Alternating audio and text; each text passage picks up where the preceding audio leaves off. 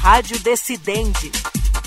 Olá, começa agora o Rádio Decidente, podcast da Coordenadoria de TV e Rádio do Superior Tribunal de Justiça, em parceria com o NUGEPNAC, Núcleo de Gerenciamento de Precedentes e de Ações Coletivas do STJ. Esta é a nossa estreia, hein? Eu sou Fátima Uchoa e aqui comigo para me ajudar a conduzir essa conversa de hoje, Tiago Gomide. Oi, Tiago. Olá, Fátima, e saudações também aos nossos ouvintes. Pois é, estamos estreando hoje o primeiro episódio do Rádio Decidente. Aqui nós vamos trazer a debate importantes julgamentos do Superior Tribunal de Justiça relativos a demandas que tendem a gerar multiplicidade de processos, os chamados precedentes qualificados. Exatamente, Tiago. Mas será que todo mundo que está nos ouvindo agora sabe o que são precedentes qualificados? Já ouviu falar em recurso especial repetitivo? Ou como é possível o julgamento sob o rito dos repetitivos influenciar diretamente na vida de muitos cidadãos, hein? Essas e outras perguntas serão respondidas neste primeiro episódio do nosso podcast. A nossa convidada é a assessora-chefe do NUGEPNAC do STJ, Maria Lúcia Paternostro. Como dissemos antes, o NUGEPNAC é o Núcleo de Gerenciamento de Precedentes e de Ações Coletivas do STJ. Olá, Maria Lúcia, seja muito bem-vinda. Olá, Fátima. Olá, Tiago. É uma satisfação conversar com vocês, inaugurar esse canal de comunicação moderno e valioso, que certamente irá contribuir para o fortalecimento do sistema, do sistema de precedentes obrigatórios no Brasil. Maria Lúcia, para situarmos os nossos ouvintes, eu gostaria que você explicasse para a gente primeiro o que é o NUGEPNAC, como é que esse núcleo foi criado, qual a finalidade, enfim. Bem, Fátima, o Núcleo de Gerenciamento de Precedentes ele foi criado em 2016 para ser a unidade vinculada à presidência responsável pela gestão da nova sistemática de precedentes qualificados inaugurada no Código de Processo Civil de 2015. Até então, existia no STJ, desde 2014, o Núcleo de Repercussão Geral e Recursos Repetitivos, o NURER, que fazia tanto atividade de identificação das matérias repetitivas ainda não submetidas ao rito dos recursos repetitivos, existente à época, como pela análise dos feitos e elaboração das minutas, em recursos cujo objeto se relacionava com temas afetados e julgados.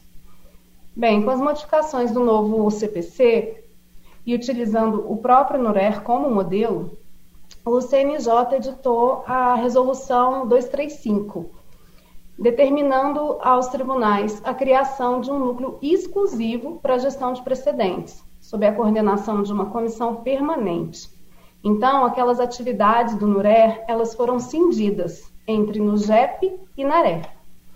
Enquanto o NARER assumiu a admissibilidade prévia dos recursos para a devolução dos feitos aos tribunais, em razão da matéria neles tratada estar afetada ou já ter sido julgada pelo rito dos repetitivos, o NUGEP passou a identificar as matérias repetitivas e a receber os recursos indicados pelos tribunais de origem como representativos da controvérsia, para daí, após a submissão ao Ministério Público, fazer as sugestões de propostas de afetação aos ministros relatores.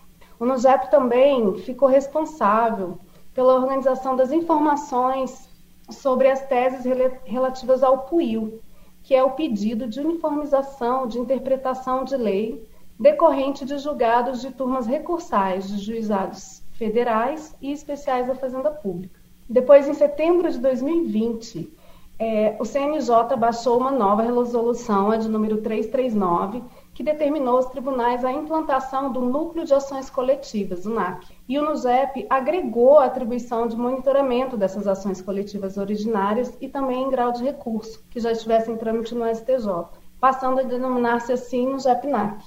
A assessoria do NUGEP-NAC, além dessa função administrativa de identificação e gerenciamento dos precedentes e agora das ações coletivas, é, integra a Comissão Gestora de Precedentes, a COGEPAC, e presta assessoria aos seus membros e ao microgabinete do presidente da Comissão Gestora para minutar despachos e decisões nos recursos representativos da controvérsia. As atribuições da Comissão Gestora, elas estão previstas no artigo 46A do Regimento Interno do Tribunal, e dentre as quais eu posso destacar o aperfeiçoamento da formação e da divulgação dos precedentes qualificados, e a consequente ampliação da afetação também de processos ao rito dos repetitivos, ou mesmo da assunção de competência, que é outro instituto, e ela atua por meio do trabalho de inteligência, na identificação de matérias com, com potencial de repetitividade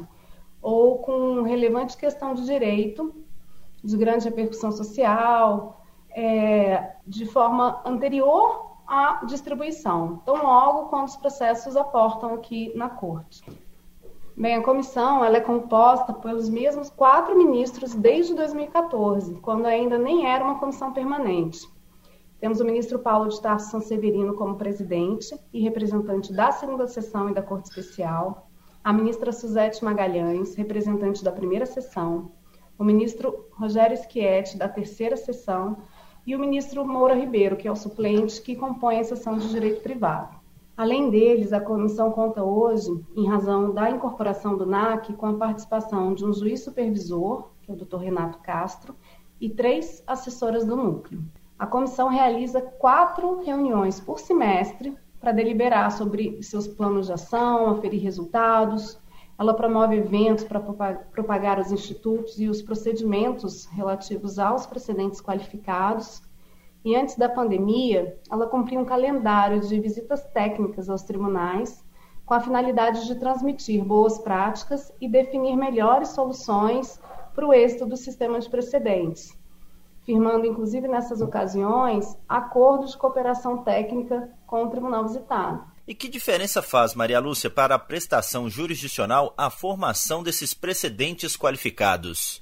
Bom, Tiago, os precedentes qualificados, eles são assim chamados por terem natureza vinculante, de aplicação obrigatória pelas cortes ordinárias. E a diferença reside justamente aí, pois a partir do momento que determinada tese é firmada de forma qualificada, ou seja, um precedente é formado por um julgamento diferenciado em um órgão colegiado de uma corte de precedentes, a prestação jurisdicional é racionalizada, pois esse julgado qualificado ele tem a, virtude de evitar a repetição de julgamentos que guardem a mesma discussão, tratando de maneira semelhante os casos similares à exceção, por óbvio, dos casos de extinção ou superação dessa tese. É, a jurisprudência pacífica e as súmulas dos tribunais, elas não têm esse poder de vinculação, pois elas não foram construídas a partir de uma sistemática própria.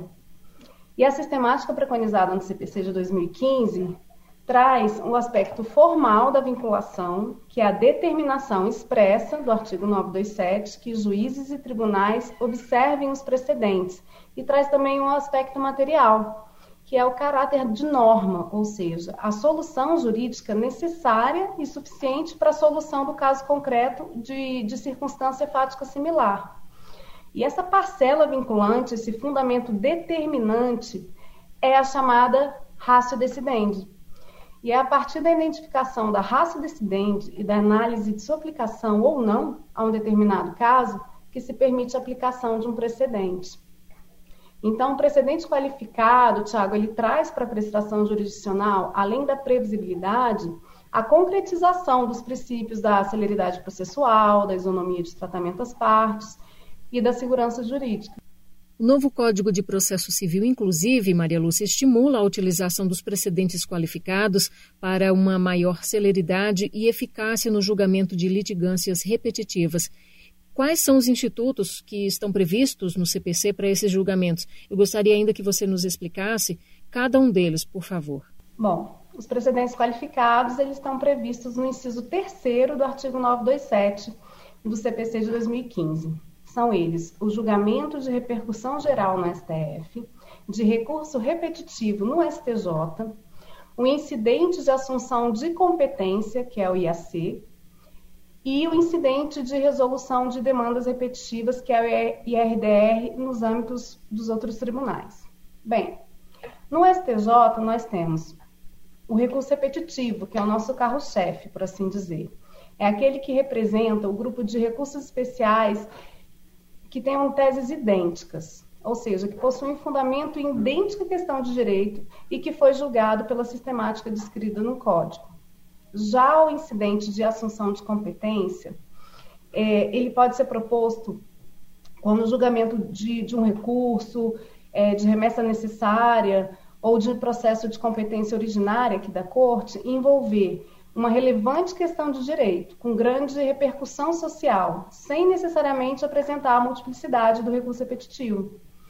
É, em geral, ele é, ele é proposto quando há relevante questão de direito a respeito de uma matéria é, que seja conveniente a, a, prevenção ou a composição de, de, divergência que existem entre as turmas do tribunal. É, o incidente de resolução de demandas repetitivas, que é o IRDR, é, tem uma peculiaridade, porque o CPC de 2015 ele não deixou claro o cabimento do IRDR nos tribunais superiores e a doutrina diverge sobre isso. Mas há um julgado da Corte Especial de 2019 que considera possível a instauração do incidente para causa de competência originária ou recursal ordinária, antes, por óbvio, do julgamento do mérito e desde que, e desde que não tenha sido afetada antes para julgamento em recurso especial repetitivo. Mas ainda não houve nenhum julgamento de RDR no STJ. O que o STJ analisa, cabe esclarecer, são os pedidos de suspensão nacional em RDRs processados nos tribunais de justiça e nos tribunais federais, pois essa competência recai ao presidente do STJ, que delegou a, a atribuição ao presidente da Comissão Gestora de Precedentes por meio de portaria. Maria Lúcia, em relação aos recursos repetitivos, como que funciona essa sistemática de julgamento? Quem que identifica que aquele é um caso repetitivo, a quem compete escolher o processo representativo da controvérsia e como é definida a suspensão ou não dos processos com idêntica questão jurídica? Bem, Tiago, a escolha do processo para ser julgado como repetitiva, ela é feita tanto pelos tribunais de origem, que selecionam um grupo de recurso como representativos de, de, de determinada questão multitudinária controvertida e envia ao STJ, represando os demais recursos. Ou é feita pelo próprio STJ, que elege recursos dentre os que já tramitam no tribunal. No primeiro caso, segundo a legislação processual, cabe ao presidente ou vice-presidente do tribunal de origem selecionar dois ou mais recursos que melhor representem aquela questão de direito repetitiva e encaminhá-los ao STJ com indicação de afetação, devendo os demais recursos sobre a mesma matéria ter a tramitação suspensa naquele tribunal. Já na segunda hipótese, ou seja, de recursos que já tramitam na casa, há duas possibilidades. Para os feitos que já distribuídos, pode o relator de ofício selecionar recursos aptos existentes em seu acervo que apresentem a repetitividade e propor afetação ao rito diretamente no módulo de julgamento virtual próprio para esse fim. A outra forma é justamente o trabalho desenvolvido pelo NUSAPNAC, com a parceria da Secretaria de Jurisprudência, que é a de identificação e marcação como recurso representativo da controvérsia, RRC, que a gente assim denomina, é, de recursos com discussões idênticas, recém-chegados ao tribunal, para posteriormente sugerir sua afetação sistemática ao futuro relator que será aleatoriamente sorteado. E o que é essa afetação?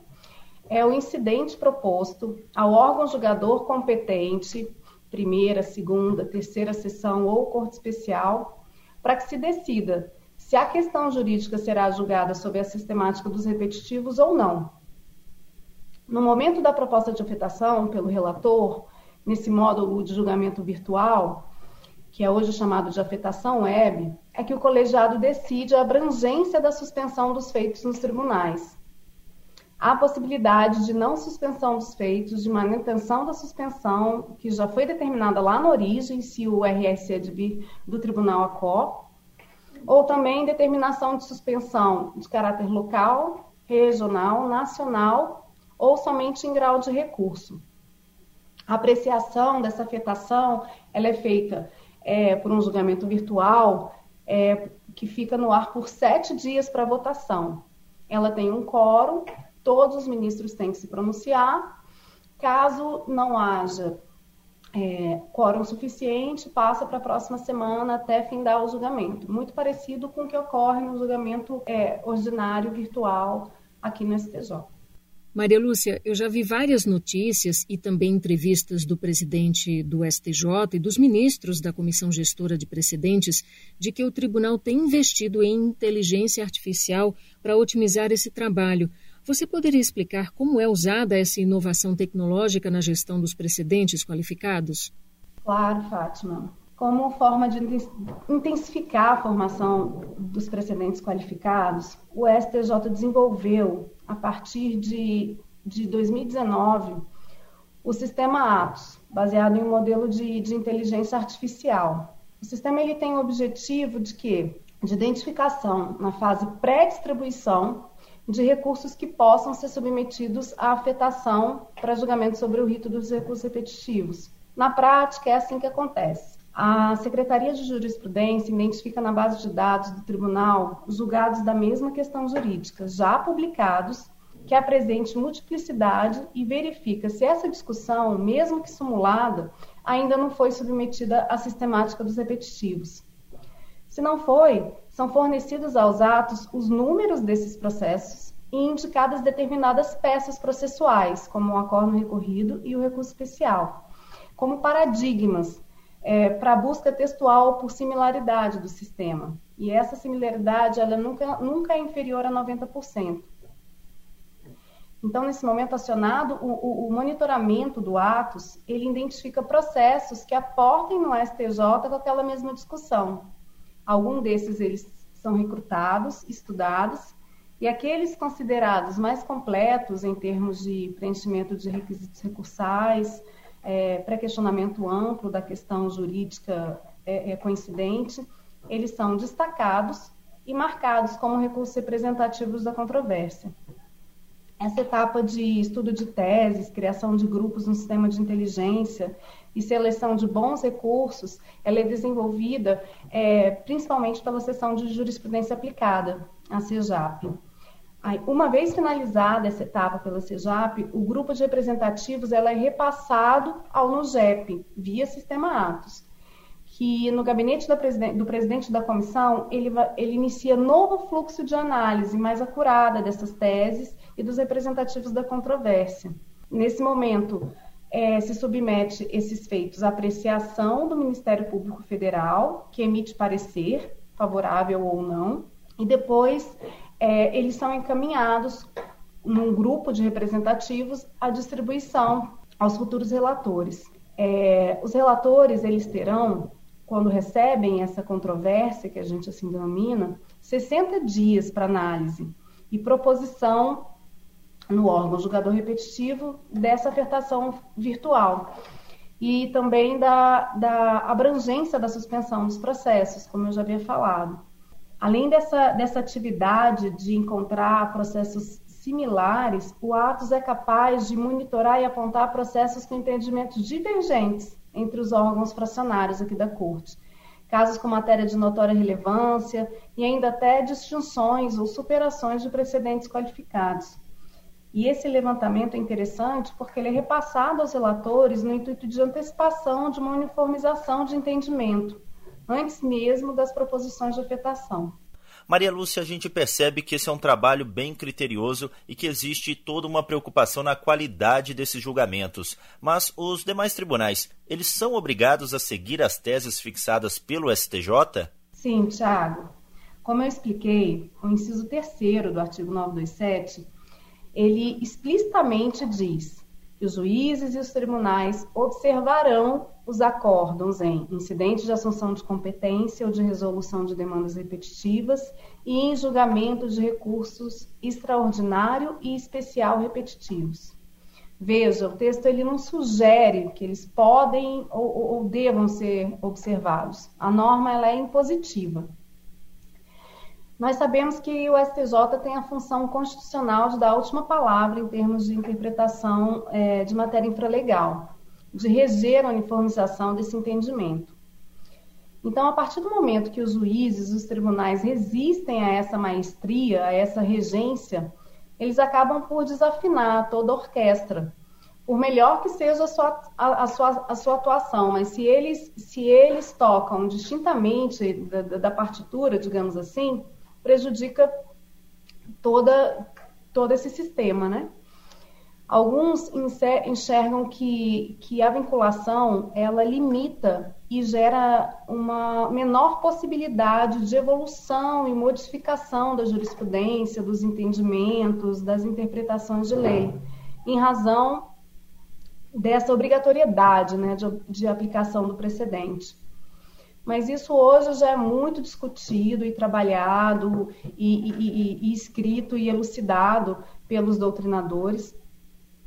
E o CPC ele cuidou é, em prever as técnicas de, de, do distinguish, que é a distinção, e do overruling, que é a superação de tese. É, essas técnicas justamente elas cumprem o papel de, de dar dinamismo à teoria dos precedentes, permitindo que, que os aplicadores do direito eles superem os entendimentos, realizem distinções entre os casos de julgamento e aqueles que já foram julgados.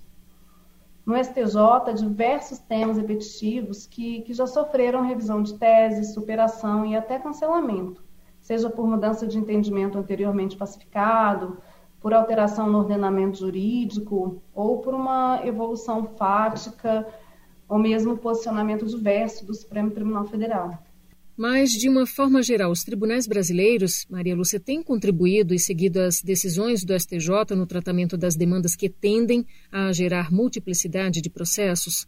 Bem, Fátima, nós ainda estamos longe da dinâmica ideal em termos de adesão ao sistema de precedentes e de utilização dos institutos existentes como instrumento prioritário da prestação jurisdicional nas diversas instâncias. Mas o modelo caminha para o seu quinto ano. Infelizmente, tem sido crescente a construção do convencimento dos atores jurídicos de que a aplicação da sistemática é a garantia de uma justiça futura possível, é, não colapsada e sem retrabalhos, e principalmente justa, por ser igualitária e também previsível. Muitos tribunais já se mostram atuantes e defensores da causa, seja na aplicação dos temas vinculantes dos tribunais superiores, seja na construção de seus próprios precedentes qualificados, com a instalação de IACs e de RDRs. Embora ainda precisemos provocar a observância obrigatória dos precedentes qualificados em algumas cortes e juízes recalcitrantes, a conformidade dos tribunais brasileiros tende a aparecer com as ações conjuntas que têm sido constantemente implementadas. Há, inclusive, um grupo de estudos do CNJ chamado GT Precedentes, destinado à elaboração de estudos e de propostas voltadas ao fortalecimento dos precedentes no sistema jurídico brasileiro. Ele é composto por mais de 30 representantes de órgãos diversos e coordenado pelo ministro Joel Parcionic, e conta inclusive com ministros da Casa, e dois deles, o ministro Rogério Schietti e o ministro Moura Ribeiro, são os representantes da comissão gestora, e eu do NOJEPNAC. Nele, o subgrupo Observância, que foi criado com a finalidade de fazer o levantamento e análise dos dados relacionados à efetividade no cumprimento dos precedentes vinculativos, é, verificou-se que ainda não temos um sistema de controle efetivo que aponte informações dos tribunais sobre o descumprimento dos precedentes e os índices de reforma.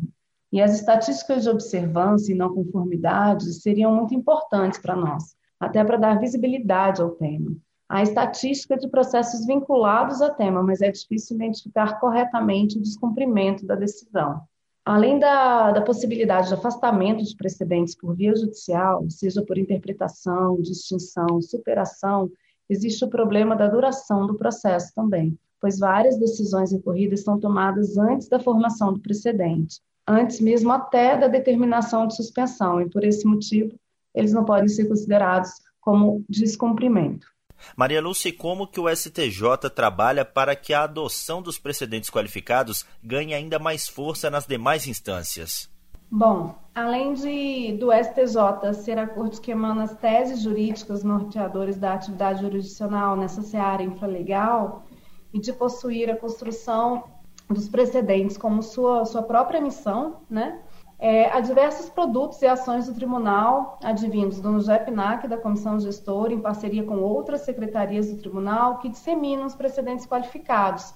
Nós temos o fórum e o boletim de precedentes, é, que são quinzenais, as informações divulgadas na página de precedentes no portal da internet e da intranet, as playlists específicas sobre temas e precedentes no canal da Corte no YouTube, a presença de membros e servidores da casa como integrantes de comitês e centros de inteligência nacionais, seja da Justiça Federal, seja do Poder Judiciário, e ali sugerindo melhorias né, e notas técnicas em matérias repetitivas, além das já citadas visitas técnicas dos ministros da comissão aos tribunais, que por hora estão suspensas, mas ainda há a participação em eventos que debatem essa temática. É, a própria atividade é, do NARER, que, em parceria com a Secretaria Judiciária, é, devolve aos tribunais de origem processos em condição de suspensão, em razão da matéria é, se encontrar em julgamento ou já está julgada sob o rito dos repetitivos, para que lá aguardem sobrestados ou que haja retratação, se for caso de, de tema já julgado, acaba por ser uma ação de reforço, de cunho pedagógico para as cortes, de divulgação dos precedentes qualificados do STJ nas instâncias ordinárias, né? Maria Lúcia, somando-se às iniciativas citadas agora por você, agora teremos também o Rádio Decidende, né? Você poderia destacar a importância desse novo meio de comunicação?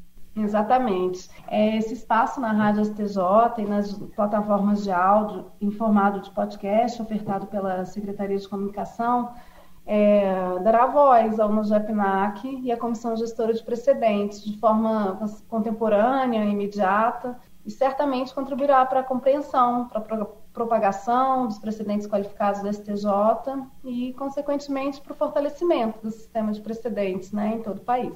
Isso mesmo, e essa primeira entrevista foi para dar uma contextualizada em relação ao que vem por aí. A cada episódio do nosso podcast Rádio Decidente, nós vamos trazer a debate um precedente qualificado diferente, o entendimento jurídico aplicado pelo STJ na decisão e o resultado prático desses julgamentos nas demais instâncias. Maria Lúcia, muito obrigado pela sua participação aqui na nossa estreia. É, muito obrigada, Tiago. Obrigada, Fátima. Eu que agradeço o espaço.